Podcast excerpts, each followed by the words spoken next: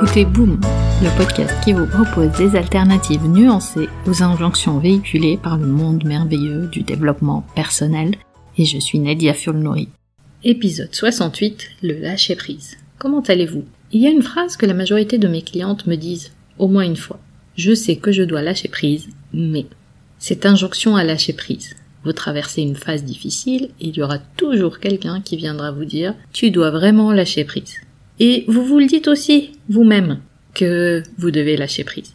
Et vous culpabilisez de ne pas y arriver, évidemment. Mais si vous n'y arrivez pas, c'est que c'est une exigence presque surhumaine de vous ordonner de lâcher prise. Dans la plupart des situations, quand on a des croyances ou des attentes, elles deviennent une partie de notre identité. Et quand on lâche prise, en tout cas le processus de lâcher prise, nous donne l'impression qu'une part de soi est détruite, et ce n'est jamais facile d'accepter l'idée de perdre une partie de soi. Il y a même des situations très banales du quotidien où vous savez que lâcher prise est la clé.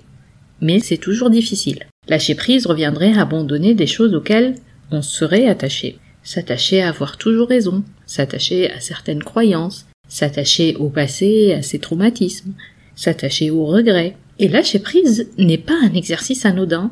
Parfois, on a besoin d'aide pour y arriver. D'autres fois, le simple fait de se focaliser sur le ressenti corporel permet de relâcher les tensions et abandonner l'idée de contrôle. Mais ce n'est jamais un réflexe.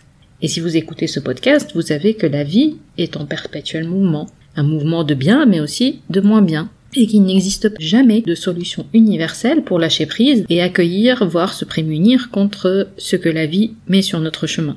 Mais il existe des outils qui permettent de développer cette compétence, de se détendre et d'accéder à une forme de paix intérieure, de relâcher ce qui a relâché. À une certaine époque de ma vie, j'étais incapable de me détacher de certains événements du passé, de certains regrets, et à l'époque, je ne savais même pas que le lâcher prise était possible.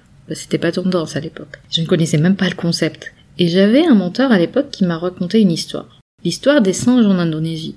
Donc après avoir pour la énième fois raconté cette histoire qui m'embêtait, il m'a demandé Sais-tu comment on capture les singes en Indonésie? Ma réponse, évidemment non, et que viennent faire les singes dans mon histoire. Voilà donc comment on capture les singes en Indonésie. On met du riz dans une grande citrouille. Le singe glisse sa main, prend une poignée de riz, mais n'arrive plus à ressortir la main. Visualisez. Et comme il ne veut pas lâcher le riz, il reste coincé et finit par être capturé. La clé de la liberté serait donc de lâcher prise, lâcher cette poignée de riz. Et malgré cette histoire inspirante, il m'était toujours impossible de lâcher prise. Mais ce que j'ai compris au fil du temps, c'est que si je ne voulais pas être capturé comme les singes, laisser cette poignée de riz est la clé. Et j'ai pu développer au fil du temps un processus que j'utilise personnellement et que j'utilise aussi avec mes clientes. À chaque fois que je boucle ou elle boucle mentalement à propos d'une situation donnée. La première question qu'on se pose est la suivante. Est-ce que je veux vraiment changer cette situation? Identifier ce que je veux vraiment. Parce que rappelez-vous toujours que l'attachement à un résultat donné est ce qui va créer en nous la pression interne et un ressenti de pression, de débordement, de stress et en prenant le temps de réfléchir à nos propres limites, de réfléchir à ce qu'on a envie de lâcher ce qu'on a envie de laisser, on accède déjà à une première connaissance de soi, une première phase qui va nous permettre en fait de faire un pas vers ce lâcher prise.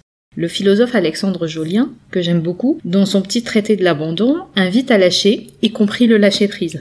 Intéressant.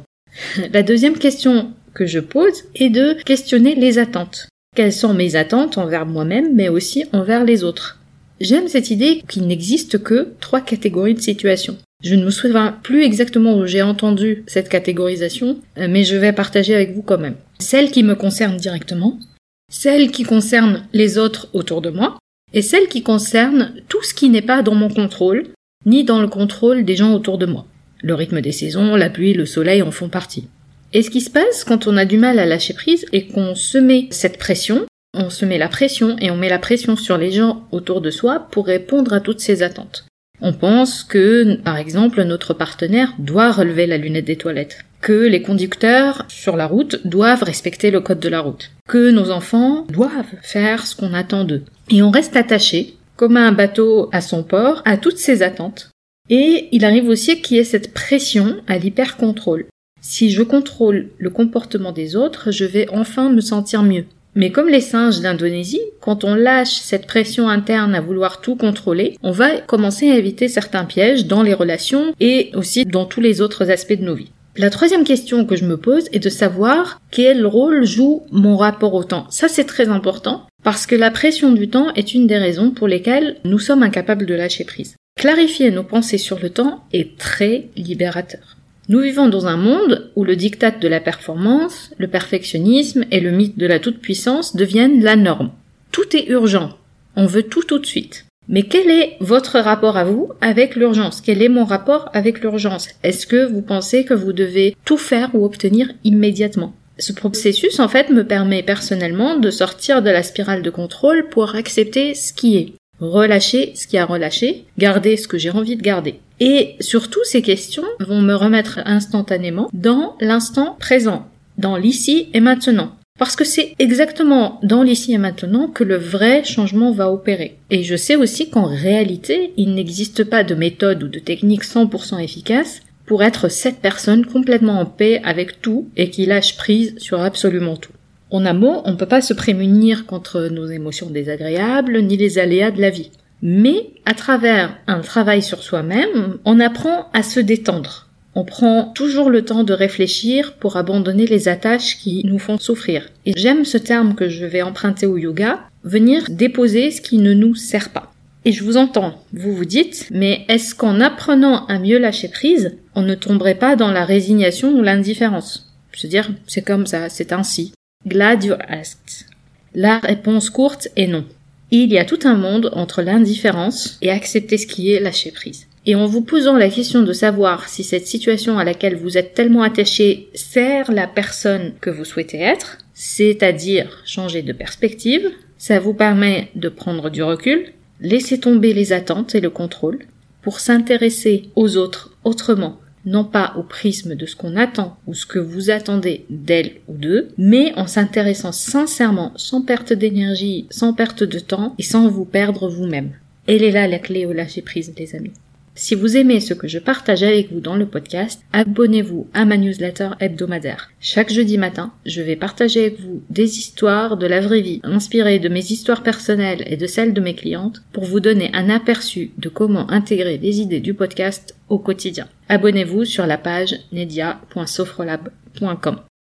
Pour conclure, rappelez-vous que ce n'est pas parce que vous appliquez les bonnes méthodes que le bonheur vous est dû. Vous retrouverez les notes et les liens vers les références citées dans l'épisode sur boom.sofrolab.com. J'ai hâte de vous parler vendredi prochain sur votre application de podcast préférée. En attendant, nous pouvons continuer la discussion. Vous pouvez me retrouver sur mes réseaux sociaux via nedia.sofrolab.com. Ah, juste une dernière chose. Je compte publier des épisodes supplémentaires en bonus de façon moins régulière. Le meilleur moyen de vous assurer de ne rater aucun épisode est de vous abonner sur la de votre choix pour recevoir une notification à chaque fois que je mets en ligne un épisode. Et si ce podcast résonne en vous, vous avez plusieurs moyens de le soutenir, juste en en parlant autour de vous, en le partageant sur vos réseaux sociaux ou en mettant 5 étoiles sur Apple Podcast et un petit commentaire. Ça fait toujours plaisir. Un grand merci pour votre soutien et à très vite sur Boom.